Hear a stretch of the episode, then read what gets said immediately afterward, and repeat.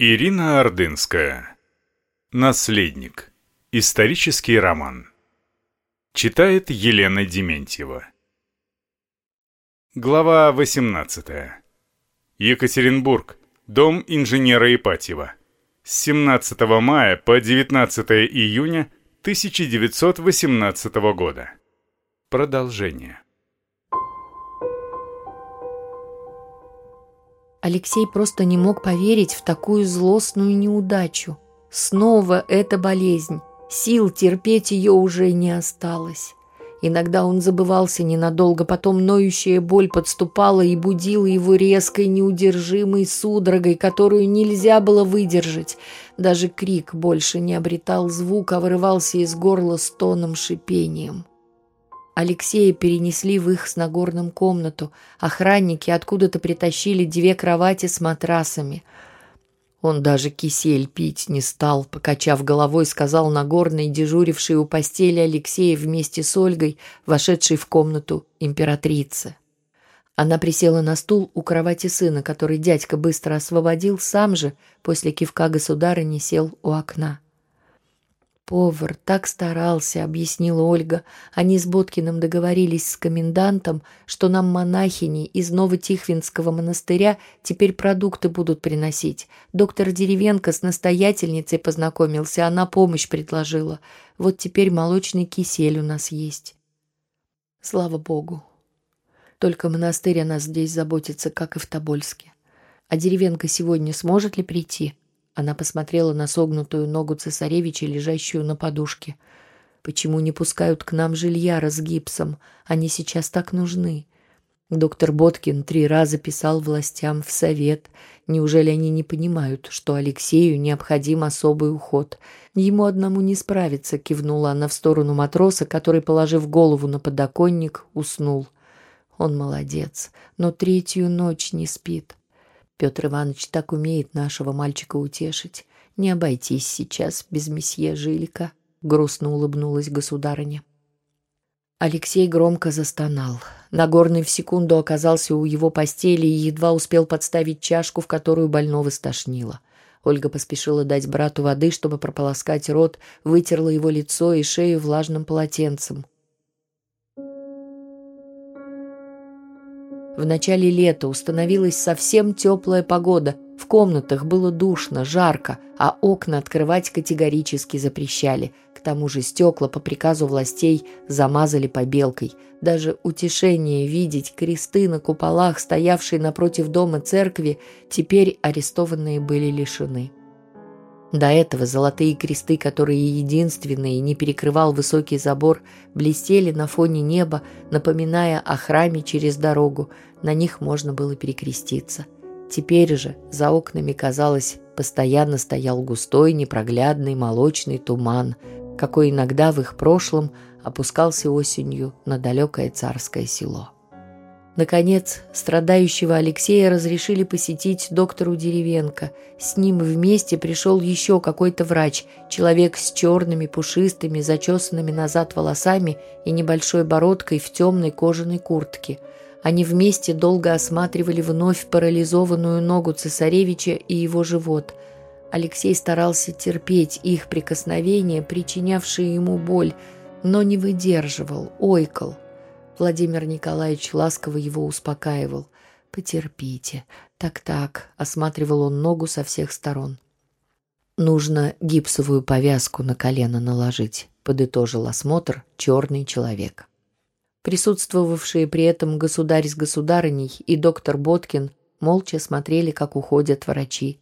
Их заранее предупредили, что с Деревенко им запрещается разговаривать, только при выполнении этого условия его будут пускать к больному. А цесаревичу так хотелось узнать, как поживает Коля, о котором он давно ничего не слышал. Пусть даже тот в последнее время в Тобольске совсем ему не писал. Он не обижался. Понятно было, что теперь любому было опасно считаться другом наследника. После того, как Алексею наложили гипс, ему постепенно стало легче, боли утихали, он начал понемногу есть. Теперь ночами доктор Боткин несколько раз подменял Нагорного на дежурствах, чтобы дать совсем обессилевшему матросу выспаться. Днем у постели брата по очереди долго оставались княжны. Наступил июнь. Стояли жаркие дни. В доме совсем нечем стало дышать, но окна по-прежнему не разрешали открывать, а всем хотелось гулять целыми днями. Боткин пытался поговорить с комендантом, объяснить, что арестованные просят увеличить время прогулки, и он, как доктор, считает, что им свежего воздуха не достает. На его слова Авдеев махнул рукой. «Да пошли они, у них тюремный режим. Прогулки два раза в день по полчаса, и того много. Пусть спасибо скажут». К дежурившей у кровати брата Марии после обеда присоединилась неугомонная Анастасия, долго пытавшаяся не пустить из коридора своего пса Джимми, который во что бы то ни стало хотел прорваться в комнату к Алексею. Он просовывал в щель морду и лапы, визжал, пока у хозяйки не кончилось терпение, она просто оттолкнула его подальше, быстро захлопнув дверь. Не обращая внимания, что он скулит, царапается о порог, княжна потерла руки – вот вредная собака. Не понимает, что доктор запретил вносить к тебе животных», — улыбнулась она Алексею. «Ты сегодня как?» «Лучше». Он внимательно рассматривал сестру. «Ты похудела?» «Еще бы!» — она уперла руки в бока. «Тут не объешься. Суп как вода, а котлеты, мне кажется, без мяса».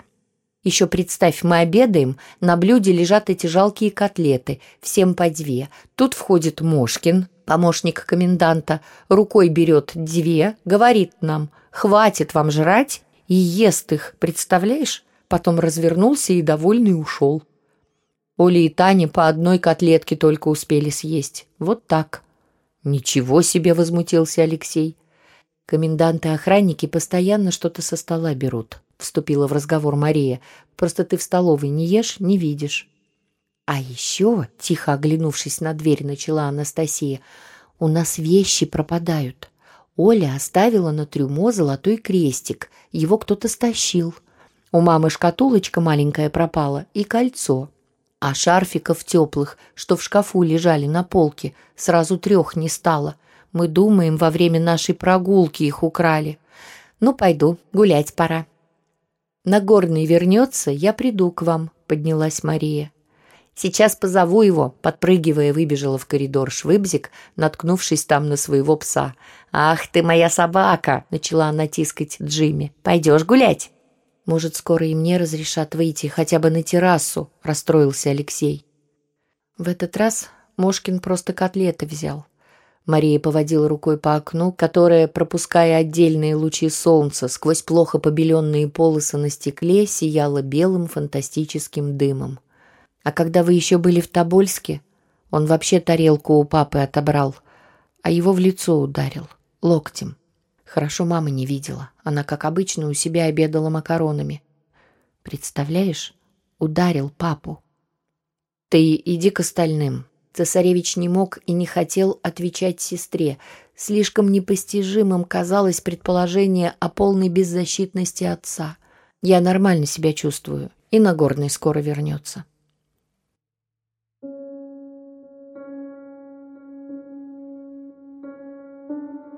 Алексей остался один, и комната вдруг показалась ему какой-то совсем убогой. Две облезлые железные кровати — его повыше и дядьки с провисшей сеткой пониже. Вещи, которых было мало, все равно не поместившиеся в небольшой шкаф, кучами лежали на нескольких стульях, только иконы, аккуратно, рядами развешанные на горном в красном углу, на фоне остального беспорядка резко выделялись своей строгой красотой. Дверь открылась, но вместо матросов в спальню ввалились два молодых белобрысых рабочих с винтовками – Озираясь, походив по комнате, они подошли совсем близко к кровати цесаревича. По их неуверенным походкам и сильному водочному перегару Алексей понял, что парни пьяны. Один, упитанный в расстегнутой рубахе, перенюхал на столике с лекарствами все пузырьки, но пить ничего не стал, только кривился каждый раз с глупой ухмылочкой, протягивая товарищу склянки, предлагая попробовать настойки. Цесаревича они будто не замечали. Вдруг второй парень, мускулистый крепыш, как Алексею показалось, начал смотреть прямо ему в глаза. От этого взгляда, внимательного, пристального, стало страшно.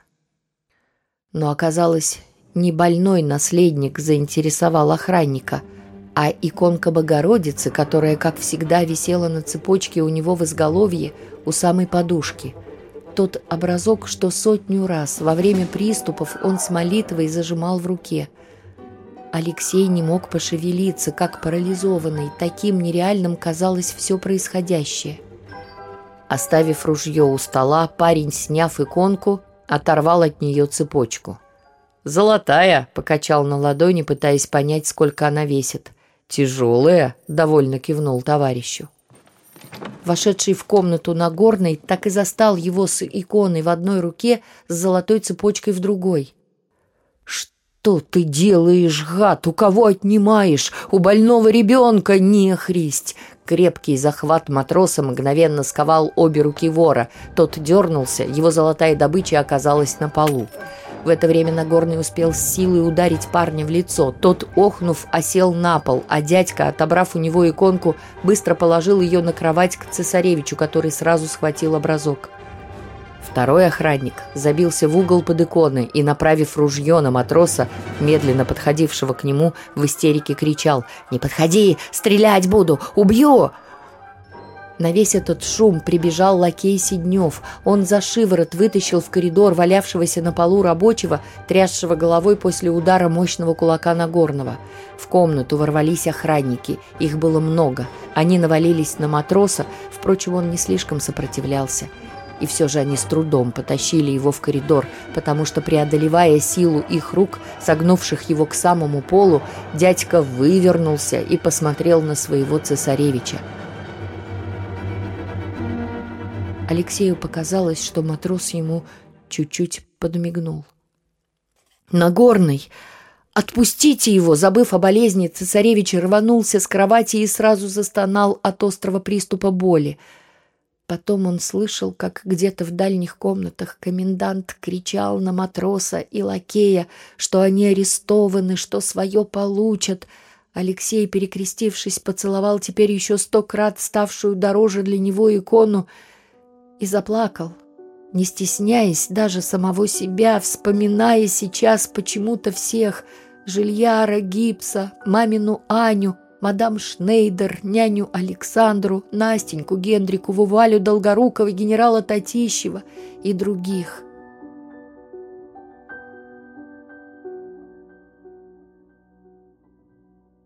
После прогулки первым в его комнату вошел доктор Боткин. Алексей показал ему иконку. Рассказав обо всем случившемся, попросил «Только маме не говорите, ей нельзя. Вы лучше всех знаете, что у нее сердце. Пожалуйста, скажите ей, что их просто вызвали на допрос». Растерянный врач кивнул, подняв с пола золотую цепочку, покрутил в руках, рассмотрел внимательно. «Думаю, лучше ее на всякий случай спрятать. Алексей, прикрепив цепочку к иконке Пресвятой Богородицы, засунул их подальше под подушку. Несколько дней Алексей не мог прийти в себя. Ему, вопреки всему происходящему, хотелось верить, что Нагорного накажут, а потом вернут к нему, но ничего подобного не произошло. Комендант Авдеев отказывался говорить с арестованными о судьбе матроса. Императрица, которой сказали, что дядьку и лакея просто решили допросить комиссары, спустя два дня попросила Боткина написать в Уральский областной совет о том, что Нагорный им совершенно необходим, особенно когда болеет цесаревич, за которым теперь совсем некому ухаживать. На это письмо тоже никто не ответил.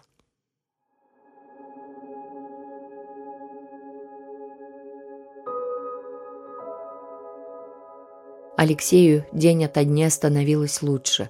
Вскоре он уже мог без чужой помощи стоять на одной ноге. Теперь каждое утро его переносили в комнату родителей.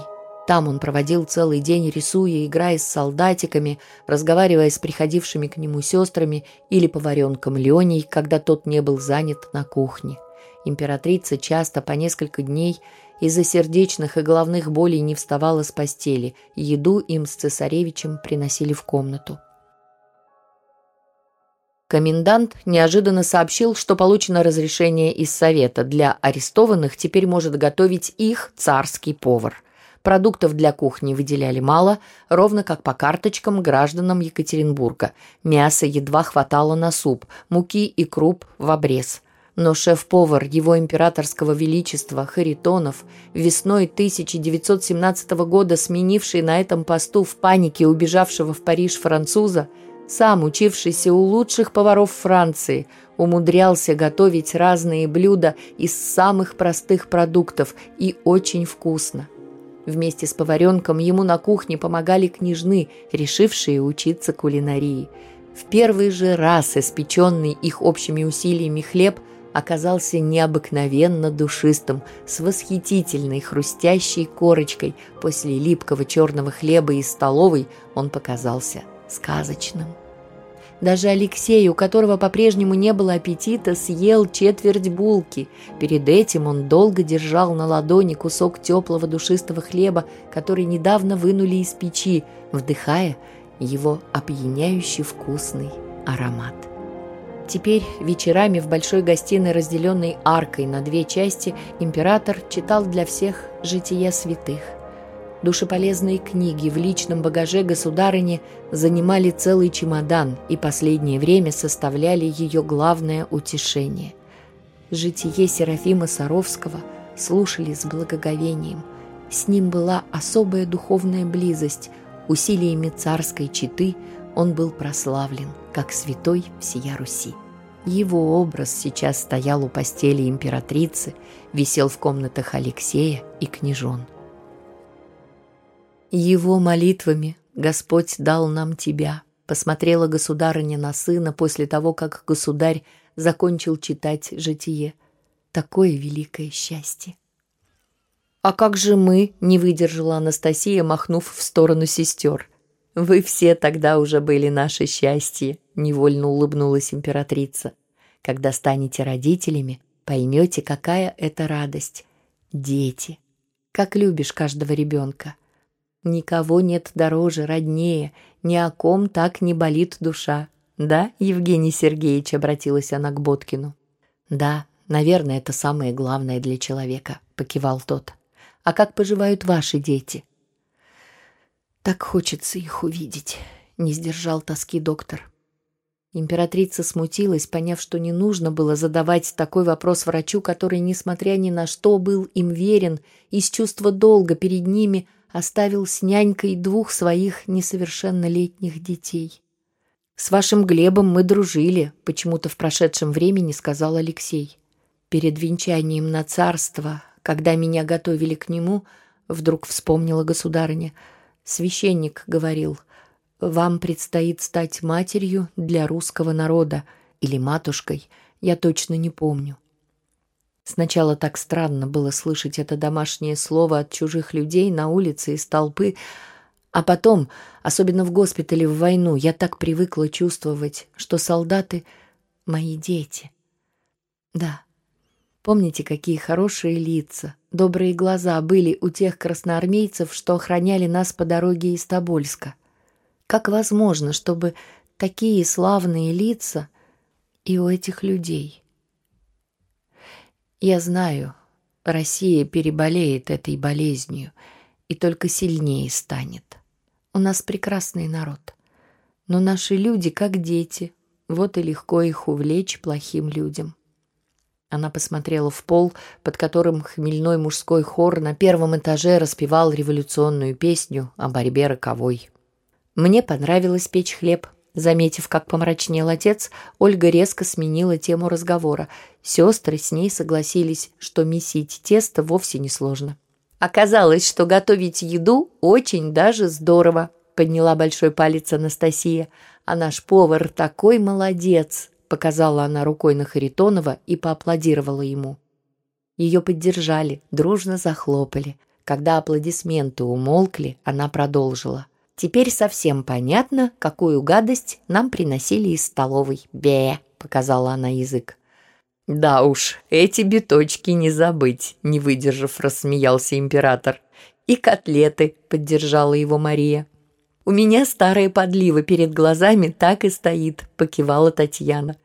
«А вы меня заставляли это есть», — Алексей бросил в Настю маленькую подушечку, которых было несколько на его кресле каталки.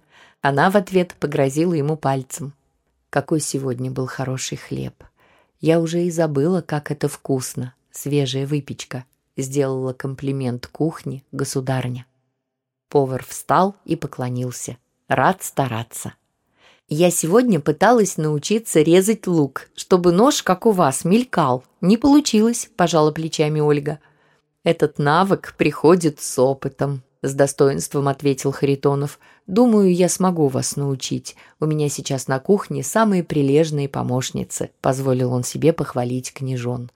Мы стараемся. Анастасия с таким шармом и изысканностью покачала головой, что все рассмеялись. Двенадцать человек негромко произнес император. Что? не поняла императрица.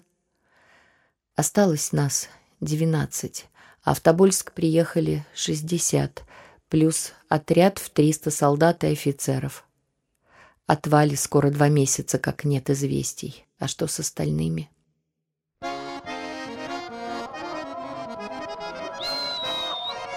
На первом этаже громко рявкнула гармонь, понеслась лихая мелодия, кто-то под нее затопал ногами, раздались голоса пьяных, перекрикивающих разудалый танец. «Перепились», — изобразила мудрую старушку Анастасия, но никто не улыбнулся ее шутке. Время вечерней молитвы перекрестилась на иконы государыня, покрывая голову заранее приготовленной шалью — Княжны и Нюта надели платочки. Все встали, подошли поближе к иконам. Остался сидеть только цесаревич. Татьяна подкатила его кресло и поставила впереди. Девочки дружно, ладно запели, молитва сразу наполнила комнату, не стало слышно отвратительных звуков с первого этажа. Но когда домашняя служба закончилась, то оказалось, что и охрана на это время стала меньше шуметь.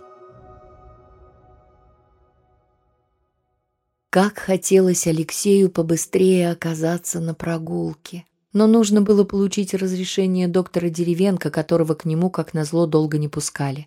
Несколько дней врач приходил в установленное время, но упрямая охрана твердила, что посещение им цесаревича возможно только в присутствии коменданта Авдеева, а он куда-то постоянно уходил, или комиссара Юровского, того самого черного человека, которого царская семья сначала считала врачом. Он в прошлом был фельдшером.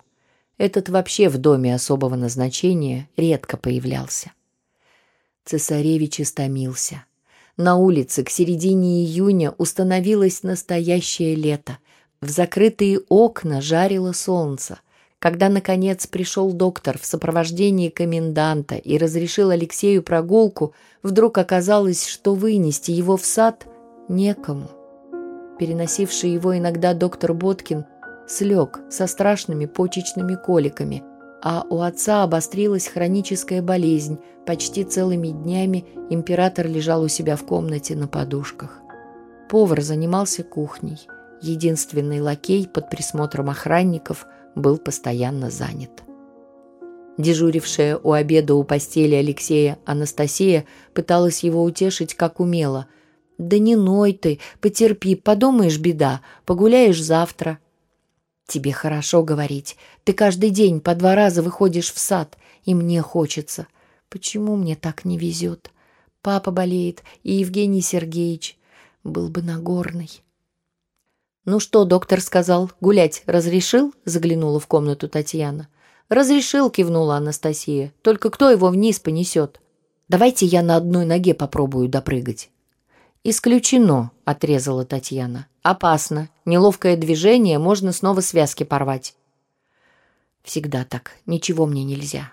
Цесаревич от досады демонстративно отвернулся к стене. Вскоре у него собрались все сестры. «Не расстраивайся», — Ольга помогла Алексею сесть на край кровати. «Мы сами тебя вынесем». «Правда?» — обрадовался тот. «А как?»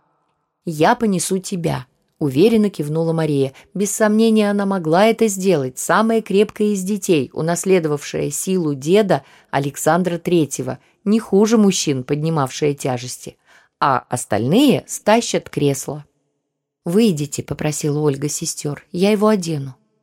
Девчонки не без труда, с грохотом стащили кресло-каталку по лестнице на первый этаж и дальше во двор. Марии неудобно было нести брата. Похудевший за время болезни, он не был тяжелым, но его длинные ноги несколько раз касались ступеней и углов. «Тебе не тяжело?» — волновался Алексей, поглядывая на покрасневшую сестру. «Нет», — успокаивала она его, — «ты легкий, есть надо лучше». Оказавшись в кресле, он взял ее за руку. «Маша, ты лучше всех!» и поцеловал беленькие пухленькие пальчики сестры. «Спасибо, ты очень добрая». Она покраснела от удовольствия. «Я тебя тоже люблю», и подкатила его поближе к деревьям, между которыми уже прогуливались остальные сестры.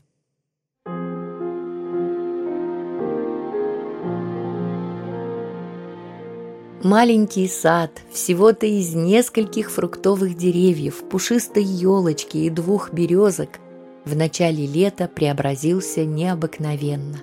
Расцвели вишни, начали распускаться цветы на яблонях, под деревьями были рассыпаны на зеленой свежей траве белые и розовые лепестки, сорванные ветром с. Лепестки падали на землю медленно-медленно, будто совсем не имели веса. Идиллии их утонченных движений старалась помешать неугомонная Анастасия, устраивавшая цветочный листопад.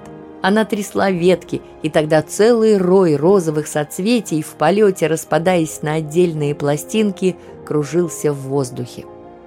Швыбзик подпрыгивала, стараясь их поймать, и трясла ветви над Ольгой и Татьяной – которые тоже наслаждались красотой цветущего сада, но запрещали ей шалить, поглядывая на четырех охранников у забора, неотрывно наблюдавших за арестованными, хотя рабочие дружелюбно улыбались, рассматривая веселых княжон.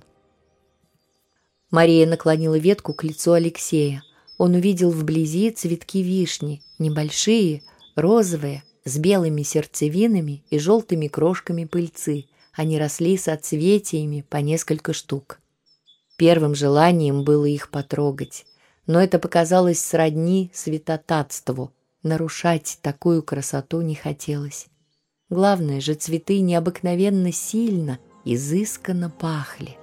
Цесаревич после душной комнаты не сразу понял, что вокруг не просто чистый воздух, а разлит изысканный аромат, лучше любых духов в городе Екатеринбурге зацвели сады. С каждым порывом ветер разносил по всей округе вкусные запахи предвестников будущих фруктов. Алексей без сожаления отпустил на свободу ветку вишни. Полчаса закончились быстро. Как только охранники двинулись в сторону гулявших арестованных, не ожидая приказа, Мария взяла брата на руки и понесла его в комнату, Сестры потащили за ними кресло. Покидая сад, Мария печально вздохнула. У деревьев так вкусно пахнет. Я очень люблю духи. А они месяц, как у всех, закончились. Даже у Тани. Продолжение следует.